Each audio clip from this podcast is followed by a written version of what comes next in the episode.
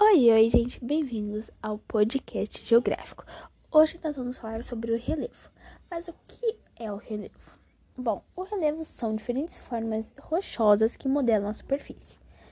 E ele pode ser montanhoso, plano, serrano, planáltico, ondulado, e vários outros tipos.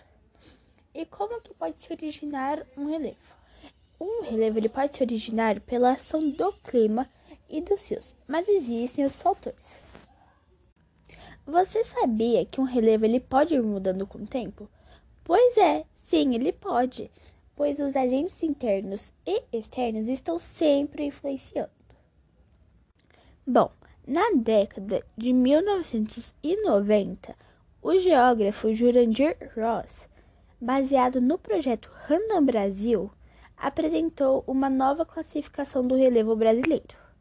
Essa classificação está fundamentada em três critérios: estrutura geológica do relevo, clima relacionado ao relevo e atuação de agentes externos.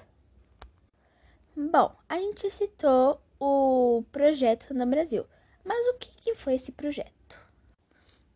Em outubro de 1970, foi criado o projeto Random Brasil, com o objetivo de fazer um levantamento detalhado da geologia do relevo, da vegetação e dos solos. Bom, um tipo de relevo muito conhecido é o planalto. E o planalto são todas as superfícies com altitude superior a 200 metros em relação ao nível do mar. Eles representam o que restou do relevo original desgastado pela erosão. Eles podem ser explorados economicamente, servir de turismo e lazer. Podem atuar no sistema climático, como favorecendo o deslocamento de nuvens.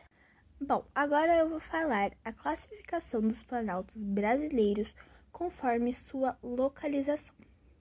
Existem os planaltos em bacias sedimentares, que são formações originadas de rochas sedimentares mais propensas à erosão. Também tem os planaltos em intrusões e coberturas residuais de plataforma, que são formações antigas de serras ou dobramentos que apresentam grande parte da sua área coberta por terrenos sedimentares. Também existem os planaltos em cinturões orogênicos, que são formações originadas da erosão de dobramentos antigos.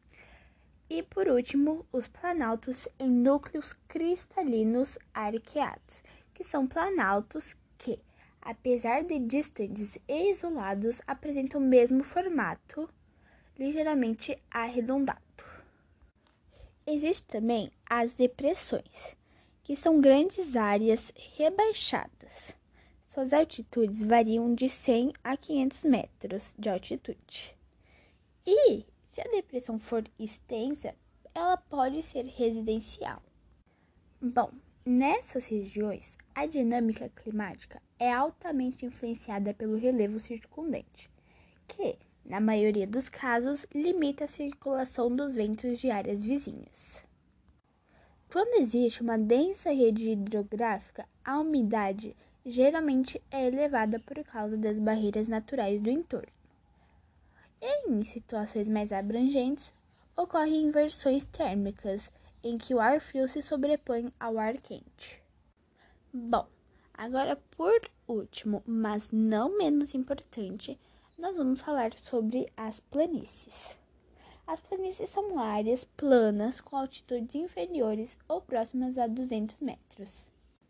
Nas planícies predominam processos de sedimentação de origem marinha, lacustre ou fluvial. Elas são ideias para a produção agrícola e para a pecuária, além de favorecerem a formação das cidades. A presença de rios associados às fortes chuvas faz com que as inundações sejam frequentes e de grande abrangência em áreas mais planas.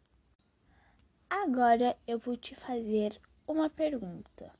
Você sabe qual tipo de relevo é predominante na região que a gente mora? Bom, o tipo de relevo predominante na nossa região sudeste é o Planalto. Bom, gente, esse foi o meu podcast geográfico. Espero que vocês tenham gostado. Um beijo e tchau!